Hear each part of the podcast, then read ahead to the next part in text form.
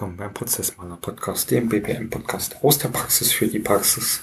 Mein Name ist Bernd Ruffing und auch heute würde ich euch gern wieder ein wenig aus meinem BPM Alltag erzählen und mein Wissen und meine Erfahrungen an euch weitergeben. Die heutige Folge trägt den Titel Richtlinien versus Prozessbeschreibungen, warum man Abläufe und Vorgaben trennen sollte. Worum geht's da? Genau, es geht eigentlich darum, mal aufzuzeigen, welche verschiedenen Informationen sich denn in den verschiedensten Dokumenten im Unternehmen wiederfinden und wie man die sinnvoll trennen kann oder ähm, sozusagen auch soll, um nicht Vorgaben und Regelwerke mit Ablaufinformationen zu vermischen. Dafür habe ich mir drei ja, Kapitel überlegt. In dem ersten Kapitel möchte ich ganz kurz nochmal auf die gängigsten Prozessdokumente eingehen, was es da so gibt. In dem zweiten Kapitel dann, äh, welche Arten von Informationen und Inhaltstypen, nenne ich es mal, sich in solchen Dokumenten wiederfindet.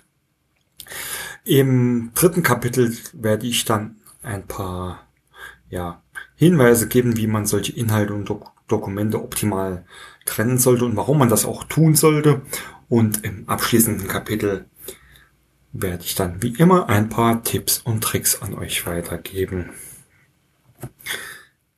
Es ist, finde ich, irgendwie eine Diskussion, die sich zumindest bei mir immer wieder durch Diskussionen äh, der letzten Jahre hindurchzieht und immer wieder ja, auftritt und mir immer wieder begegnet. Und das ist das Thema, was ist denn eigentlich eine Richtlinie und was ist denn eine Prozessbeschreibung? Was gehört denn da rein? Wie trenne ich das sauber und so weiter und so fort. Also was ist führend, was ist maßgeblich, wer erstellt was, wie kann ich das denn beschreiben?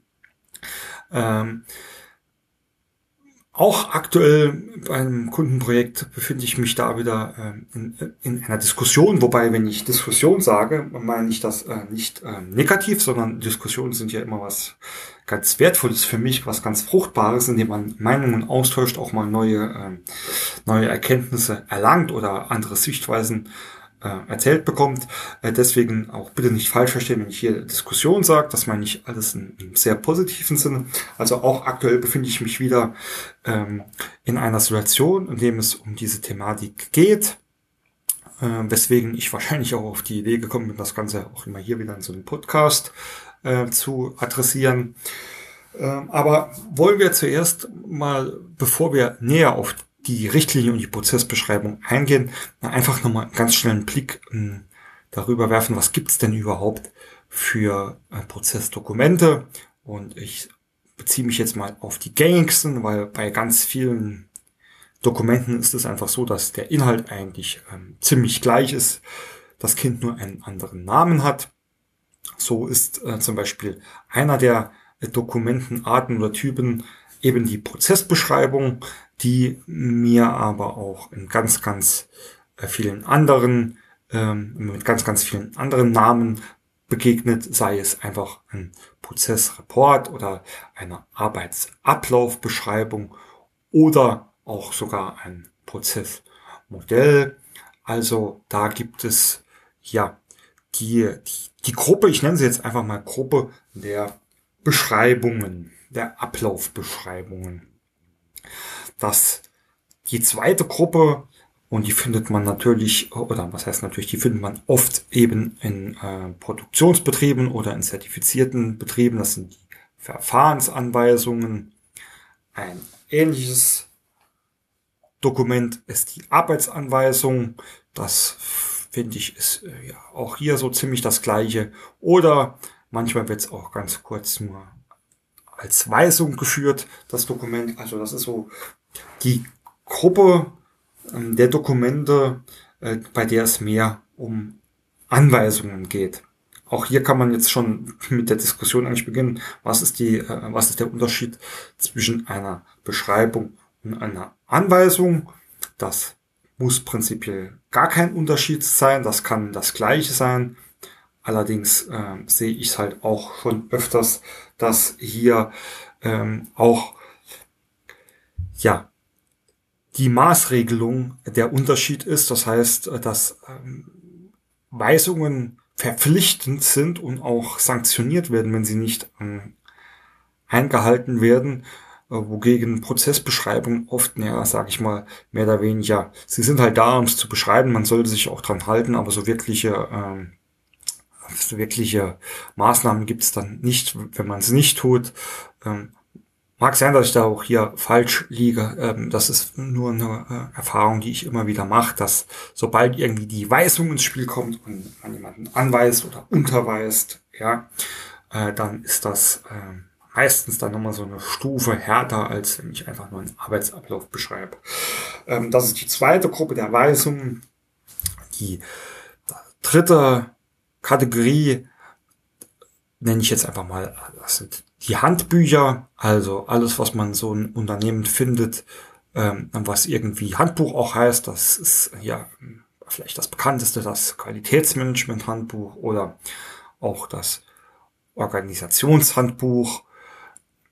Das äh, sind so die, die zwei Paradebeispiele eigentlich für Handbücher.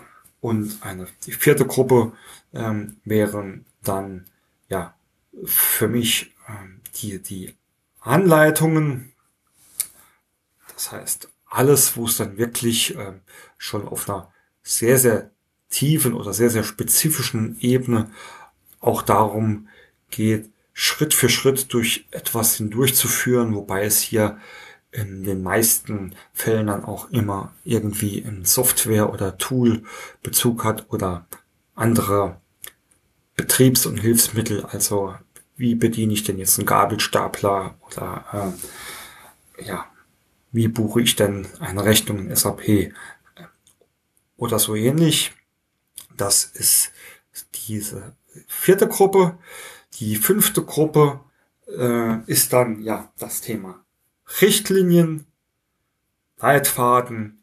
Also ja, wobei man kann hier eigentlich auch schon äh, klar trennen, weil eine Richtlinie auch, äh, ja, oh, sie, sie, ihr merkt, man, es fällt schon hier äh, allein bei einer Kurzzusammenfassung äh, recht schwer, ähm, irgendwie vernünftige Kategorien zu finden. Man kann, mit manchen könnte man jetzt schon losstreiten, ist denn Richtlinie wirklich was wie ein Leitfaden? Ein Leitfaden, das heißt eigentlich, komm, halte dich da dran, ist besser so, dann würde es dann vielleicht mehr äh, tatsächlich schon in die Richtung Prozessbeschreibung oder Arbeitsablaufbeschreibung ähm, gehen, während eine Richtlinie vielleicht dann eher schon in die Richtung von Weisungen geht. Das heißt, Richtlinie hier hast du dich dran auszurichten und dran zu halten. Ja, wie gesagt, ähm, es gibt sehr, sehr, sehr viele äh, Bezeichnungen. Da möchte ich jetzt auch gar nicht ähm, noch die englischen äh, Begrifflichkeiten rauszaubern. Ich glaube, jeder von euch hat da mit Sicherheit seine eigenen Erfahrungen gemacht.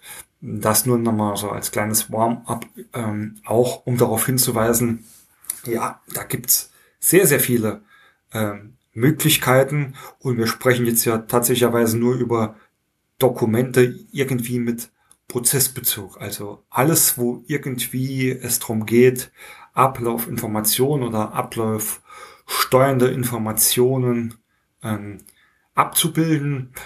Ähm, wenn man ähm, das Ganze hier an dieser Stelle noch erweitern würde und würde noch sagen, okay, ähm, äh, wir wollen jetzt nicht nur einzelne Prozesse beschreiben, sondern auch den Gesamtzusammenhang. Dann würden wir natürlich zuerst die Prozesslandkarte einfallen, die da als Dokument oder als Übersicht äh, einfällt. Mir würden auch Dokumente einfallen wie Schnittstellenbeschreibungen, die natürlich auch Prozessbezug haben und sich vor allem auf den Zusammenhang zwischen ein, ähm, zwei und mehreren beteiligten Prozessen äh, beziehen, dann gibt es mit Sicherheit auch noch äh, ganz viele ähm, Definitionsdokumente, nenne ich es jetzt einfach mal. Also wenn ich jetzt prozessorientiert aufgebaut bin, was verstehe ich denn unter den verschiedenen Rollen? Da gibt es mit Sicherheit hier und da auch Rollenbeschreibungen als Dokumente.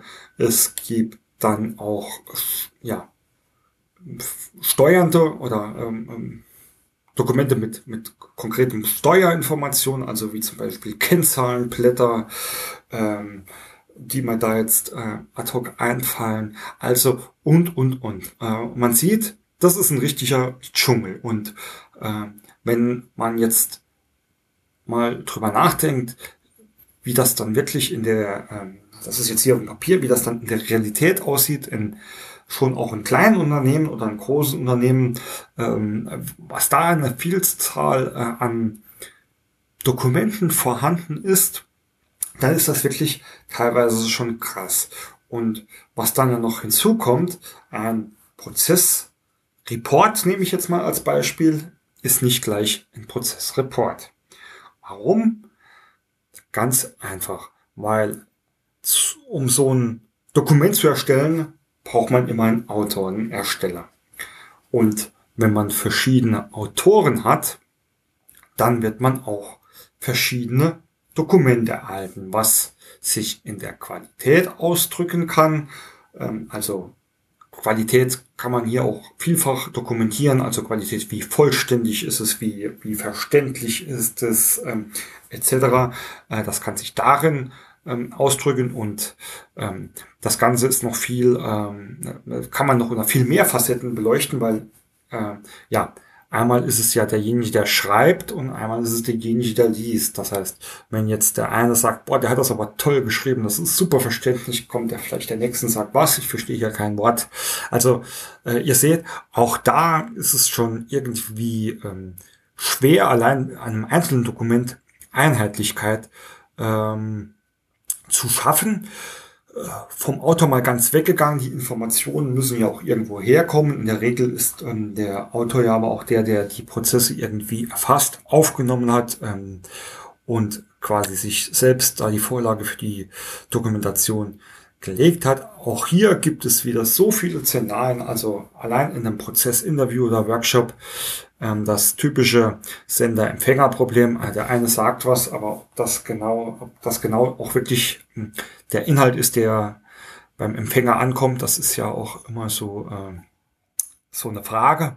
Also, ich will da jetzt nicht zu tief gehen, das ist, das sind wir ja schon fast in, in der Wissenschaft mit drin.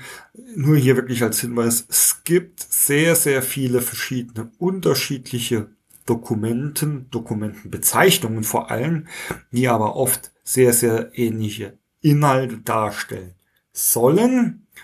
Und das sollen deswegen, weil es sehr viele Faktoren gibt, die darauf Einfluss haben, wie einheitlich oder vergleichbar die Dokumente am Schluss sind. Das soll aber auch gar nicht, also zumindest der letzte Punkt soll eigentlich gar nicht Inhalt ähm, äh, dieses dieser Folge heute sein. Ähm, das gibt's zum Beispiel in anderen Folgen, ähm, gehe ich darauf ein, zum Beispiel Modellierungskonvention oder die Vorteile von, ähm, von Modellierung gegenüber schriftlichen Dokumenten. Das soll hier nicht der Punkt sein. Viel wichtiger ist mir heute, und das ist der Übergang dann auch zum zweiten Kapitel, mal zu prüfen, welche Informationen und ja, Inhaltstypen äh, findet man dann eigentlich in solchen Dokumenten. Und das möchte ich jetzt, und dann nehmen wir auch wieder Bezug zum Titel Richtlinie versus Prozessbeschreibung,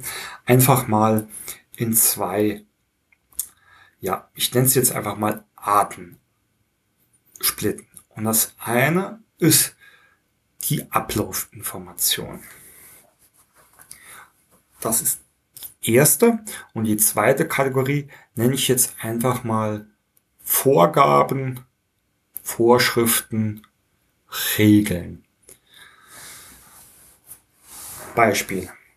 Ablaufinformationen, das kann man sich, glaube ich, dann auch noch sehr gut vorstellen, ist einfach wie äh, eine Beschreibung des Prozesses. Ein Prozess, ja, kann man, gibt sehr viele Definitionen, ist aber eine, eine trivialste ist vielleicht eine Abfolge von Schritten zur Erreichung eines ähm, speziellen Ziels, eines bestimmten Ziels. Das heißt, eine der wichtigsten Ablaufinformationen ist natürlich, sind natürlich die Schritte und die Tätigkeiten, die ich in den jeweiligen Schritten durchführe. Das heißt, ich habe hier nicht nur eine Reihenfolge, also erstens, zweitens, drittens, sondern auch was mache ich denn dann? Also die Tätigkeit, Aktivität, Aufgabe, wie immer man das Prozess, Ablaufschritt, wie immer man das Ganze bezeichnen möchte.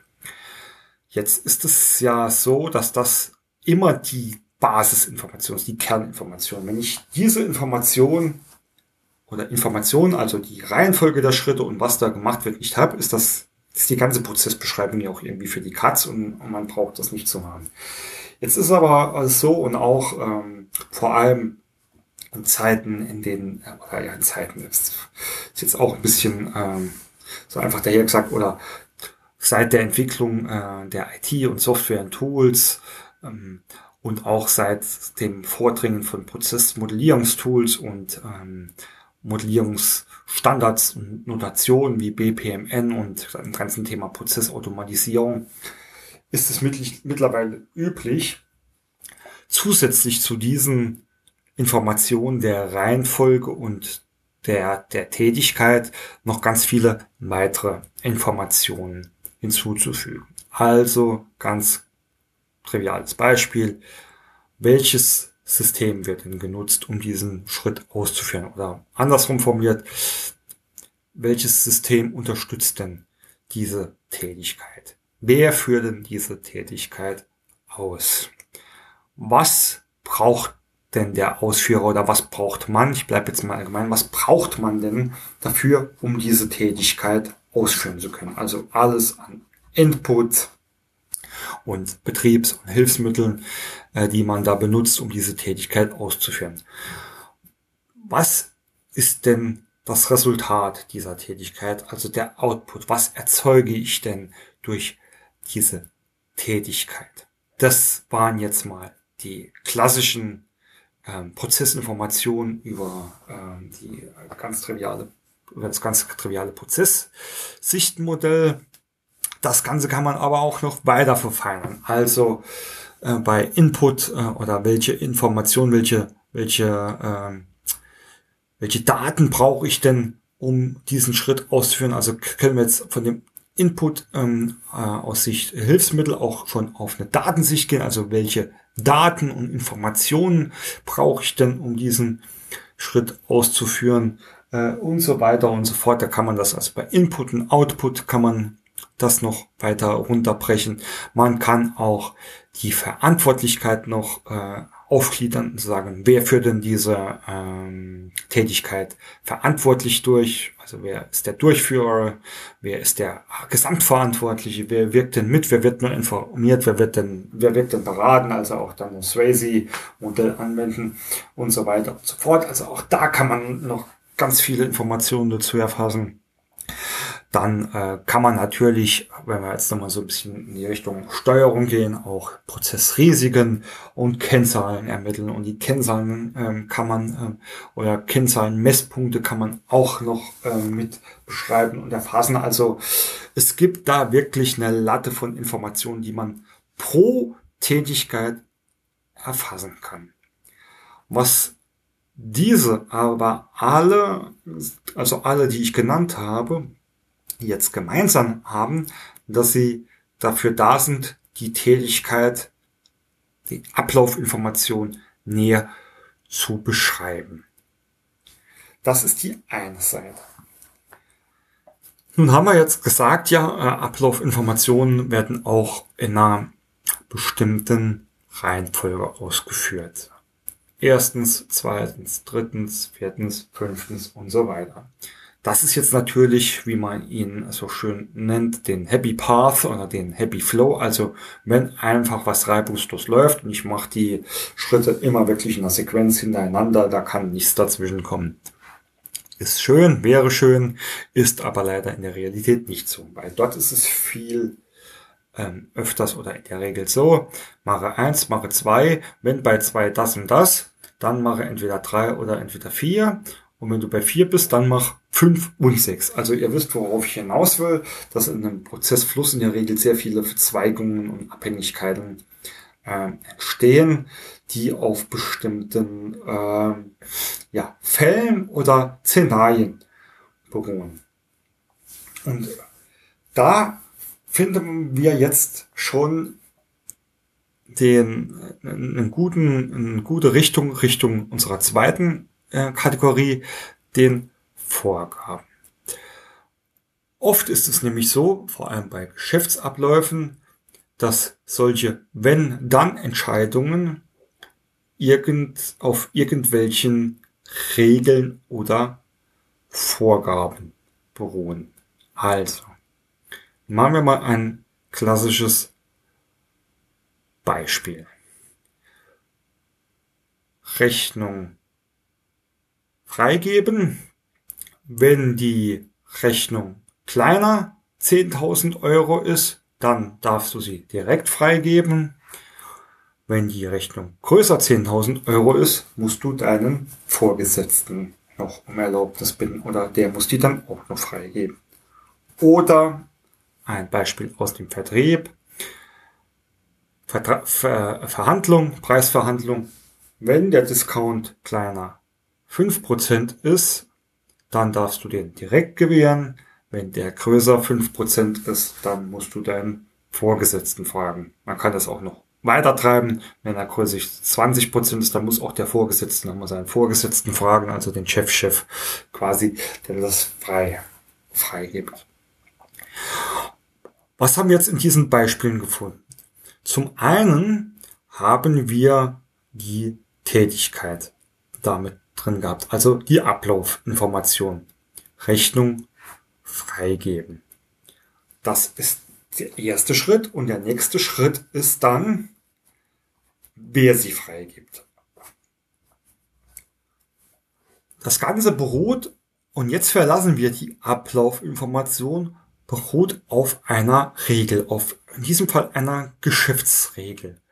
Wenn größer 10.000, dann das und das, wenn kleiner 10.000, das und das.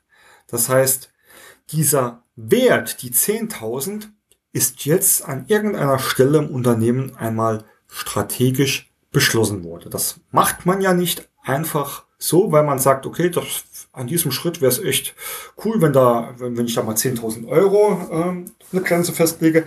Irgendwoher ist diese Geschäftsregel, diese Vorgabe entstanden und hat nun Auswirkungen auf unseren Prozess.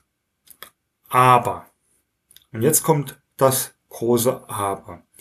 Wenn ich den Prozessfluss beschreibe, und man sollte sich das jetzt einfach auch mal an einem, einem, einem ganz normalen Flussdiagramm ähm, vorstellen. Wenn ich jetzt den Prozess beschreibe, dann sage ich, zum Beispiel der erste Schritt wäre dann wirklich Rechnungswert prüfen. Und dann kommt die Aufgabelung. Kleiner 10.000, größer 10.000. Und je nachdem fällt dann selbst freigeben als nächste Tätigkeit an oder freigeben lassen. Was ist aber jetzt für den eigentlichen Prozessfluss die wichtigste Information, die wichtigste Ablaufinformation? Die wichtigste Ablaufinformation ist einfach nur, dass es einen, eine Grenze zu prüfen gibt. Und für den Prozessfluss an sich ist es im ersten Moment mal total egal, ob das 10.000 Euro sind, 20.000 Euro sind oder 30.000 Euro sind. Für den Prozessfluss ganz nüchtern und neutral betrachtet ist es nur wichtig, prüfe die Bestellgrenze größer der Bestellgrenze oder Rechnungsgrenze, ich muss jetzt aufpassen, dass ich hier in den Beispielen nicht durcheinander komme, größer der Rechnungsgrenze, dann macht das und das, kleiner der Rechnungsgrenze, macht das und das. Das heißt, das ist in diesem Fall die wichtigste Prozessinformation, die wichtige Ablaufinformation, denn durch einen Grenzwert bestimme ich den Prozessfluss. Also ob ich linksrum oder rechtsrum gehe. Also es ist eine ganz wichtige Ablaufinformation. Was allerdings nicht wichtig ist für den Prozessfluss, ob ich da jetzt 5000 oder 10.000 Euro sage. Das ist dem Prozess an dieser Stelle erstmal egal. Ich versuche das Ganze auch dann nochmal an dem zweiten Beispiel klar zu machen. Prozessschritt oder die Tätigkeit ist verhandle. Verhandle. So dann macht, verhandelt man und jetzt hat man zwei Ergebnisse. Es gibt einen, oder sagen wir jetzt mal, wir gehen schon einen Schritt weiter, Discount ist, äh, äh, man verhandelt einen Discount, so, und jetzt gibt es zwei Szenarien. Oder ein, machen wir es mal noch einfacher, es gibt nur einen nächsten Schritt. Und zwar, das Ergebnis der Verhandlung ist ein verhandelter Discount, ein Wert. Und jetzt gilt zu prüfen, wie groß ist der Wert? Und ist der Wert kleiner als eine bestimmte Vorgabe, und hier ist das Wort schon wieder, ist der Wert kleiner als eine bestimmte Vorgabe, nächster Schritt, schließe Vertrag. Ist der Wert größer als eine bestimmte Vorgabe, dann leite die verhandelte, leite den Wert von mir aus auch weiter an die nächste Person zur, zur ähm, Prüfung.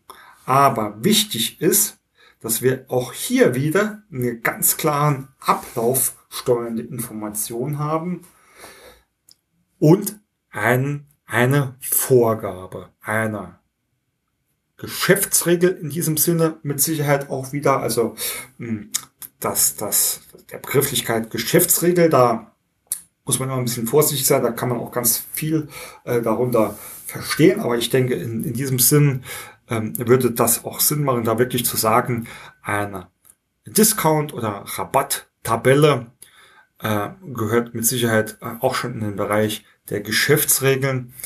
Ähm, also Vorgabewerte oder Vorgaben. Das zu erkennen, ist manchmal gar nicht so einfach oder vielleicht auch nicht so trivial, wie es sich anhört, weil für viele ist und vor allem für viele Anwender ist es unweigerlich der Prozess damit verbunden an diesem Wert, an den 5000 Euro, an den 10.000 Euro, an den 10 Prozent. Für die, sie sagen, okay, mein Prozess geht nur in diese Richtung, wenn es 10.000 Euro überschreitet. Ist natürlich faktisch für den Moment richtig, aber aus reiner Prozesssicht gesehen ist es, ich sage ja auch nicht falsch, ist es vielleicht zu viel, weil der Prozess, der will nur wissen, ist diese Grenze überschritten, ja oder nein. Wie hoch die Grenze ist, das interessiert den Prozess erstmal nicht. Und jetzt bin ich eigentlich auch schon äh, irgendwo äh, mitten im, im Kapitel 3 gelandet, also wie man Inhalte und Do Dokumente optimal trennen kann und wann man das auch tun sollte. Ich glaube, an diesen Beispielen hat man schon sehr schön gesehen, wie man das trennen kann, indem man sich wirklich auf die reinen Ablaufinformationen konzentriert und auch versucht, an den spezifischen Stellen ähm, das Ganze von den Vorgaben zu trennen. Ist ehrlich gesagt auch nicht so einfach. Es erfordert da auch äh, vielleicht sogar ein Stückchen Abstand von, von äh, dem Tagesgeschäft oder der Ausführung der Prozesse oder auch vielleicht ein gewisses Maß an strategischer äh, Sicht, um das zu erkennen, weil man stellt sich jetzt einfach auch mal nochmal so einen ganz normalen Prozessfluss vor. Da gibt's ja ganz viele Prüfgeschichten, ja. Prüfe, ähm, äh, ob Licht an ist. Ja oder nein. Habe ich gemacht. Also ich habe ja auch hier wieder zwei Möglichkeiten. Ja oder nein. Linker Pfad, rechter Pfad. Aber ich habe hier nirgendwo eine Vorgabe hinten dran. Also äh, es ist eine ganz einfache Ja oder Nein Geschichte. Ja. Ähm, prüfe, ob du genug Geld im Geldbeutel hast. Ja oder nein. Also auch hier habe ich wieder nirgends irgendwo eine Geschäftsregel, ähm, die, die ich oder eine Vorgabe, die ich anwenden kann. Ähm, anders war es halt bei unserem Beispiel, wo man gesagt hat, okay, prüfe, ob du den Discount ähm, geben kannst. Und da habe ich ein Ja weil es ist kleiner als 10% oder ein Nein, weil es ist größer als 10%. Also hier kann ich das Ja und Nein noch wirklich sinnvoll ergänzen oder erweitern. Und ähm, ja, wie gesagt, auch nochmal auf das Lichtbeispiel zurück. Prüfe, ob das Licht an ist. Ja, weil es ist hell. Okay, ja. Ich glaube, dann äh, begeben wir uns äh, langsam ins, ähm, äh, ins, äh, in das Bereich des Banalen und ähm, das ist aber das, was ich meine. Es ist ähm, irgendwo vielleicht auch eine, äh, eine zarte Grenze zwischen, äh, was sind jetzt wirklich Vorgaben und was nicht. Warum finde ich es aber so wichtig, dass man diese Informationen trennt? Ganz einfach aus meiner Erfahrung heraus oder aus vielen Erfahrungen, die ich gemacht habe. Dort ist es nämlich so, dass man solche Informationen wie die großer 10.000, kleiner 10.000 Euro direkt in den Prozessdokumenten äh, dokumentiert. Das heißt, Prozessdokumente, das, das kann die Latte von, ähm, oder es kann in jedem der vorher genannten Dokumente irgendwie sein, natürlich auch ein Prozessmodell, dass das dort irgendwo genannt wird. Jetzt ist es einfach so, dass irgendwann werden die Grenzen dann mal angepasst oder verändert. Und das passiert dann vielleicht auch mal einfach nur per Mail oder per ja per Weisung ja. Wir haben ja gesagt Weisung ist gegebenenfalls was wo einfach mal angewiesen wird. Ist vielleicht auch nur ein, äh, ein temporäres äh, Dokument. Das heißt hier ist eine neue Weisung die ihr befolgen müsst. Und schon hat man den Salat weil jetzt hat man äh, eigentlich eine, eine strategische eine strategische Entscheidung die man irgendwie umsetzen will aber hat noch Prozessdokumente, in denen das ganz anders drin steht, die aber für die Leute und Prozessbeschreibungen, Verfahrensanweisungen etc. sollen ja eigentlich auch bindend für die Mitarbeiter sein, dass sie danach arbeiten sollen, äh, steht jetzt was Falsches drin. So. Und das ist jetzt ein schönes, einfaches Beispiel mit einem Dokument. Oft ist es ja so, nehmen wir vielleicht auch gerade einfach nochmal äh, dieses äh, Rechnung freigeben, dass ich ja äh, einen Rechnungsfreigabeprozess vielleicht ein ganz vielen ähm, Prozessdokumenten auch irgendwie integriert habe, weil ich vielleicht für jede ähm, für jeden Geschäftsbereich oder für jede Fachabteilung irgendwie andere äh, Prozesse habe, aber irgendwo ist bei denen immer klar, okay, wenn eine Rechnung einen Wert größer etwas hat, dann ähm, sollte ich das entsprechend berücksichtigen. Äh, ich weiß jetzt schon, was der ein oder andere Hörer vielleicht denkt, ja, groß gelobt seien die, die schon irgendwie so einen automatisierten Freigabe-Workflow haben und das dort einmal zentral hinterlegt haben, dass alles ähm, so schön gesteuert ist. Ja, ist fantastisch, ist aber leider auch ähm, weit von äh, einer durchgängigen oder äh, allgemeinen äh, Realität entfernt. So, das heißt, warum ich immer empfehle, solche Dokumente zu trennen, ist ganz einfach. Ein Abläufe oder ich formuliere es anders, viele der Abläufe, die durch Geschäftsregeln beeinflusst werden, sind Standardprozesse.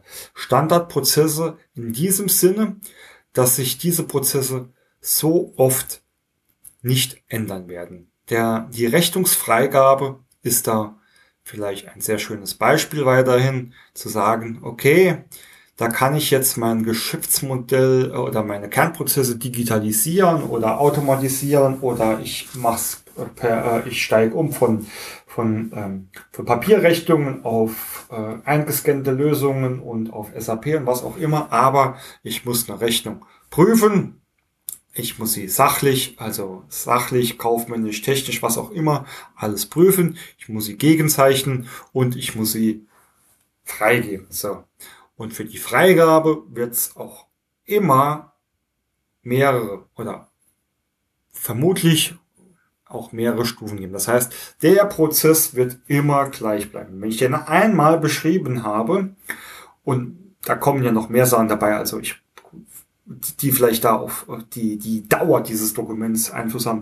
Wenn ich das Ganze dann so allgemein halte, dass da wirklich nur die Ablaufinformationen drinstehen, ist das ein Dokument, das ich vielleicht lange, lange Zeit nicht mehr verändern muss. Ich sage jetzt bewusst nicht, nicht mehr anfassen muss, weil ich predige ja auch immer, dass die Prozesse wie Pflanzen sind und auch regelmäßig ähm, gegossen werden müssen, damit sie nicht eingehen, also dass auch Prozessdokumente, um jetzt mal ein bisschen mehr wieder im Fachjargon zu bleiben, auch regelmäßig gereviewt werden müssen, aber es wird sich dort wahrscheinlich relativ wenig ändern.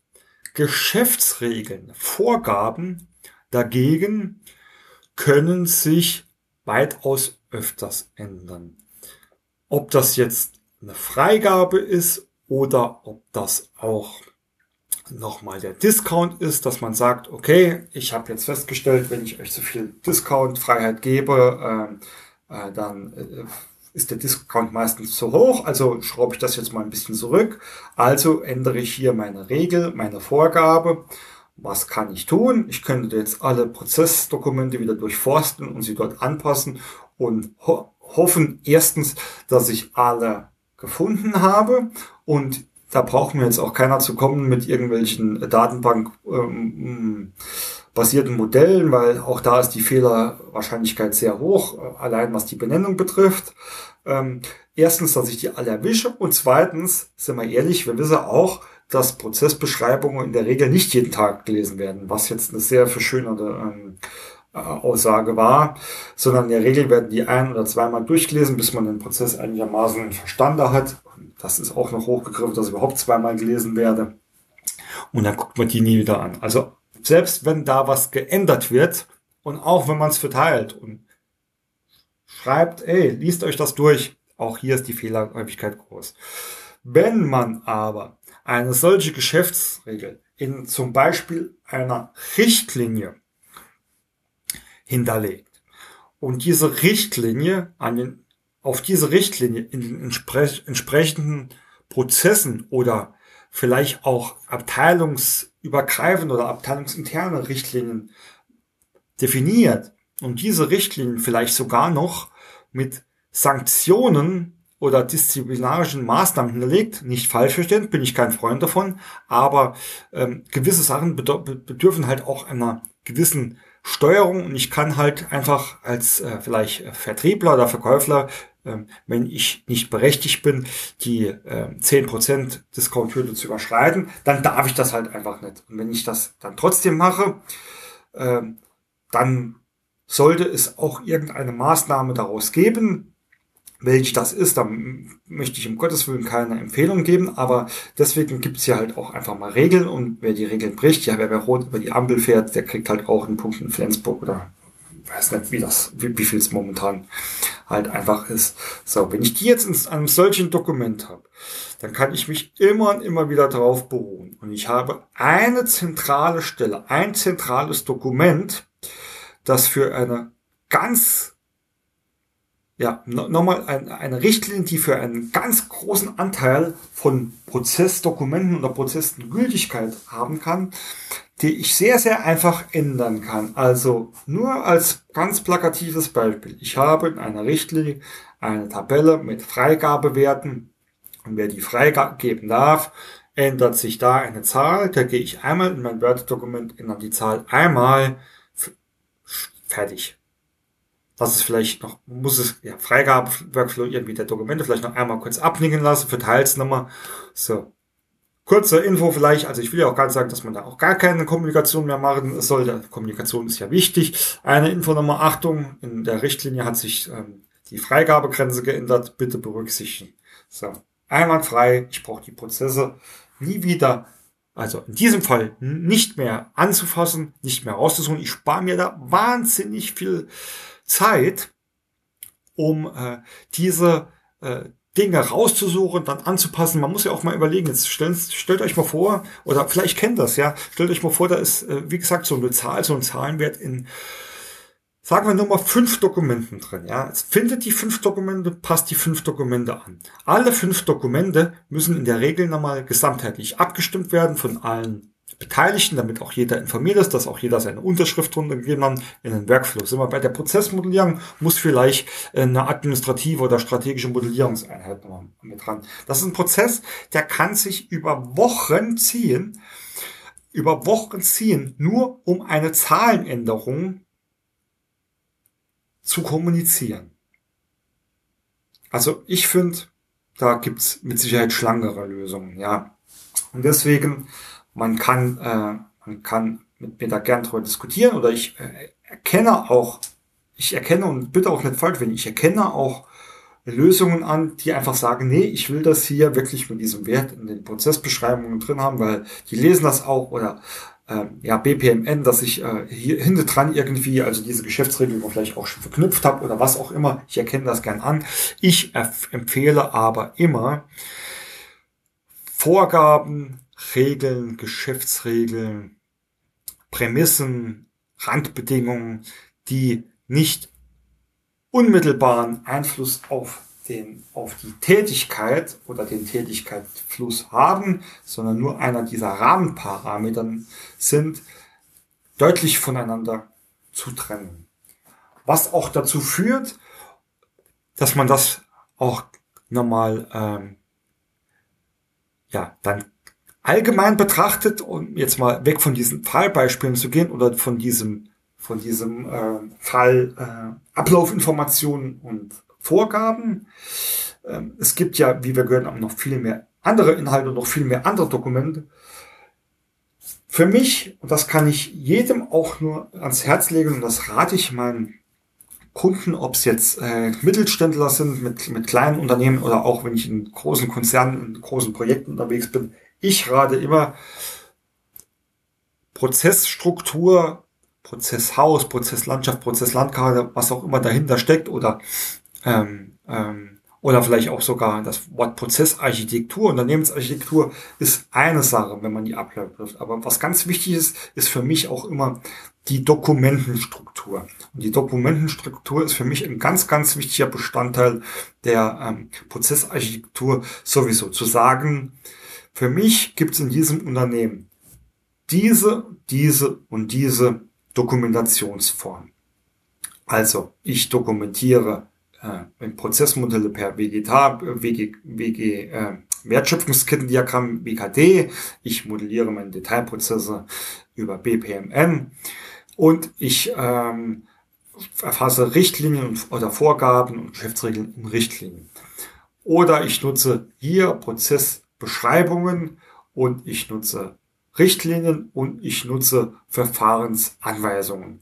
Und diese verschiedenen Dokumentenarten und Typen dann erstens ganz genau definieren und nicht nur den Inhalt, was da reinkommt und was da reingehört, sondern auch für wen sie Gültigkeit haben. Also auch in der Prozessdokumentation ist es ein weit verbreiteter Irrglaube, dass ein und dieselbe Form der Prozessdokumentation für das ganze Unternehmen Gültigkeit haben muss. Also wenn ich jetzt natürlich, jetzt gehen wir mal von der Verfahrensanweisung in Industriebetrieben, wo verschiedene ähm, Produktions- oder einer Produktionslinie natürlich ähm, verschiedene Inhalte in einer Verfahrensanweisung stehen, aber dort sollte natürlich auch immer überall eine Verfahrensanweisung hängen. Nicht hier einmal eine Verfahrensanweisung, da üben eine Prozessbeschreibung.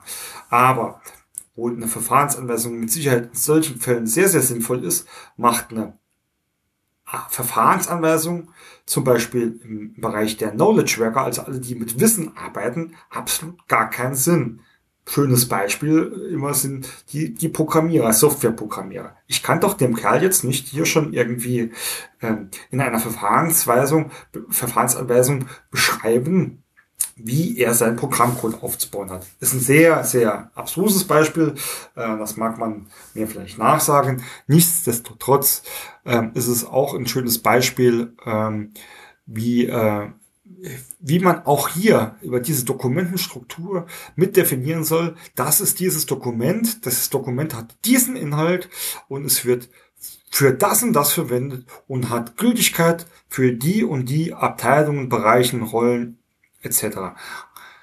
Wenn man sowas macht, dann kriegt man Sinn, dass man a keinen Prozesswildwuchs hat, also Prozessdokumentationswildwuchs hat, dass man am Schluss ähm, äh, wahnsinnig viele dieser zuvor genannten Prozessdokumente hat. Wenn man das Ganze auch dann noch mit Vorlagen aufbereitet, ja, oder Vorlagen zur Verfügung stellt, kann man auch sicher sein, dass nicht jeder die Prozessbeschreibungen individuell kreiert und da seine Kreativität freien Lauf lässt. Man kriegt auch hin, dass solche Dokumente gar nicht mehr neu erstellt werden. Also ich habe es schon oft gesehen, dann ähm, ja, das sind eigentlich solche, es gab keine Vorlagen, es gab keine klare Beschreibung, der, der Abteilung A, die haben sich selbst eine Arbeitsanweisung erstellt.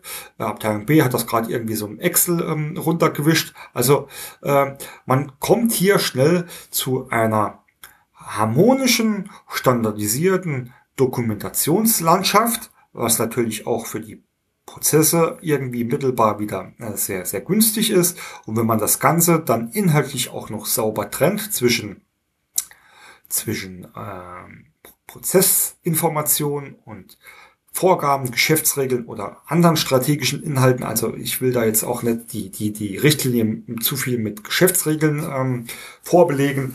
Dann hat man hier auch eine gute Chance, den Pflegeaufwand so minimal wie möglich zu halten und allen Leuten, und das ist ja auch immer, das muss man sich auch immer mal wieder bewusst machen, diese Prozessdokumente oder alle Formen der Dokumentation sind ja irgendwie dafür gedacht, dass, es, dass sie mal gelesen werden. Und da muss ich das natürlich dem Leser aber auch so einfach wie möglich machen und ihm eine einfache Richtlinie oder jetzt stopp, sorry, Richtlinie mal das falsche Wort, eine, Einzel, äh, eine, eine einfache Möglichkeit, einen einfachen Weg zu geben, schnell an die passenden Informationen zu kommen ja, äh, ihr merkt, dass es irgendwie so auch so ein bisschen Steckenpferd von mir. Da kann ich mich ähm, sehr gut ähm, auch in, in Rage, in positive Rage reden.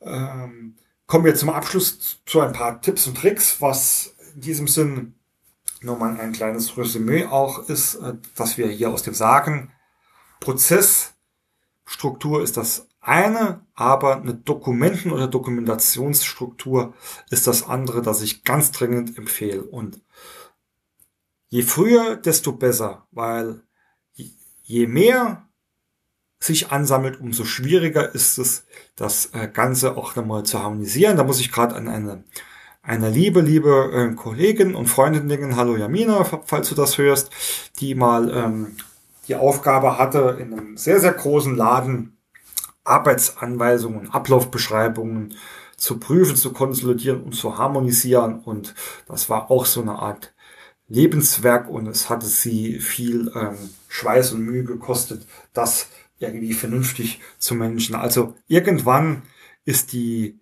die Lawine, der, der Eis, äh, der Schnee, Schneeberg vor einem so groß, dass man wirklich mit einer normalen Schneeschaufel da wenig Erfolgsaussichten hat und schon hier das Schneemobil äh, ankommen lassen muss. Also früh anfangen, das ist auch ein Wort, das ich gerne immer an Gründer oder Startups oder ähm, ähnliche Modelle richte. Ja, ich weiß, als Startup, als Gründer hat man tausend andere Sachen äh, zu tun, aber fangt früh damit an, das ist ja auch jetzt nicht die Welt oder es gibt ja da auch genug Vorlagen im Internet etc. etc. Anfangen einmal gemacht, hinterher fällt euch das nicht mehr auf die Füße. Erster Tipp. Zweiter Tipp, die ganz klare Trennung zwischen Prozessen und strategischen Informationen, so nenne ich das Ganze jetzt mal.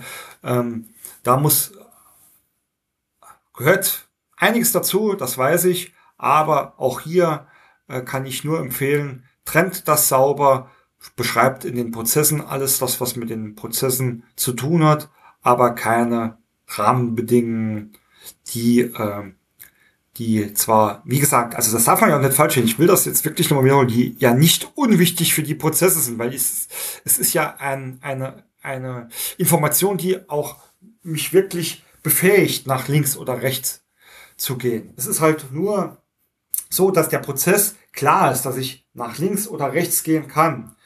Die Entscheidung aber, die Entscheidung, das ist das wichtig, die, die Entscheidung, ob ich nach links oder rechts gehe, das ist in diesem Fall eine strategische Vorgabe, die mal jemand sagt und die hat nichts mit mir selbst zu tun, sondern die wird mir vorgegeben.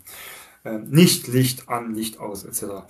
Das ist die, die zweite, äh, der zweite Tipp. Und der dritte Tipp, das ist ja quasi ja, irgendwie auch so eine Zusammenfassung aus allem easy, einfach, nicht 100 Dokumentationsformen, nicht 100 Dokumententypen, nicht 15 Inhaltstypen und auch nicht eine Richtlinie für jede Tätigkeit. Nein, so einfach und so gering wie möglich halten.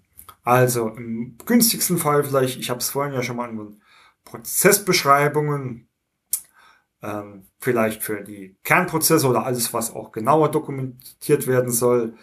Vielleicht die Checkliste noch für die, äh, für die Knowledge Worker. Die Richtlinie, um strategische Vorgaben zu, zu geben. Und das sind jetzt ja fast auch schon die, die, die drei wichtigsten, die ich äh, immer wieder oder die, die ich dann immer empfehle. Bei der Prozessbeschreibung, ja, da kann man noch ähm, dann sich überlegen, ist das dann schriftlich oder ist es ein Prozessmodell oder eine, eine Mischform. Ähm, aber das ist dann schon wieder zu tief im Inhalt. Also da wirklich nicht zu viele. Und das vierte, was ich auf jeden Fall noch erwähnen will, wenn ihr die Prozessdokumente, Dokumentenarten, Typen, Inhalte etc. definiert, definiert euch gleich noch zwei andere Sachen mit. Und zwar einmal eine standardisierte, ein standardisierter Namen für die Dokumente. Also Beispiel aus der Realität. Der eine nennt jetzt sein Prozessdokument Prozessbeschreibung Logistik. Der andere nennt es jetzt Logistik Prozessabläufe. Die Datei, ich spreche jetzt wirklich von dem Dokument Datei. Der dritte benennt sie Log 1.0, also ihr wisst, worauf ich hinaus will, dass man ähm, dann zwar die gleichen Dokumentationsort hat und auch den gleichen Inhalt, aber die Benamung ist schon falsch. Also überlegt euch irgendwie ähm, eine Syntax, wie jede Dokument, wie jedes Dokument benannt werden muss. Und last but not least, überlegt euch auch direkt, wo diese ganzen Dokumente abgelegt werden sollen.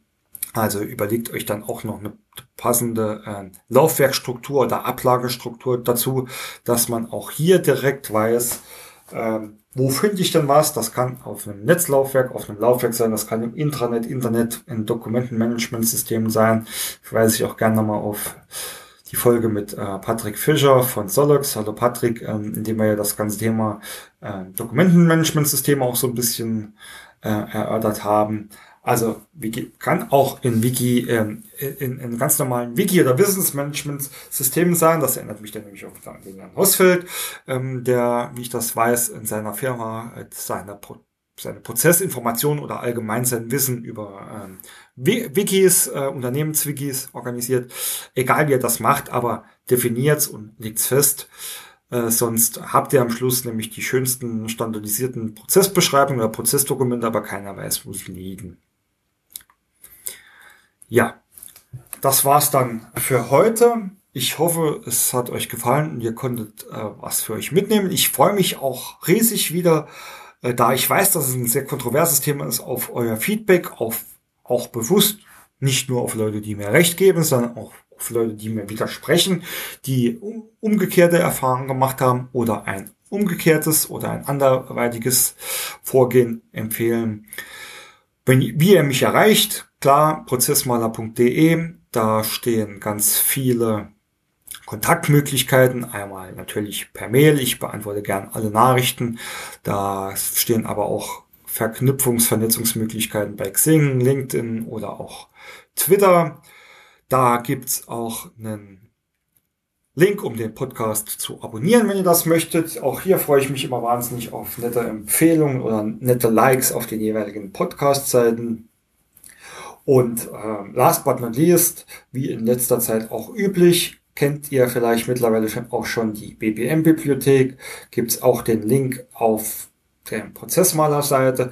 Dort habe ich ähm, alles, was jetzt hier zur Folge gehört, also da gibt's auch Vorlagen zur Prozessbeschreibung, Vorlagen zur Arbeitsanweisung, da gibt's auch Punkt, Punkt, Punkt, alles, was ihr benötigt zu, äh, aus dieser Folge raus, findet ihr dort ähm, bbm-bibliothek.de. In diesem Sinne nochmal danke fürs Zuhören. Ich wünsche euch viel Spaß und viel Erfolg bei eurer Prozessarbeit.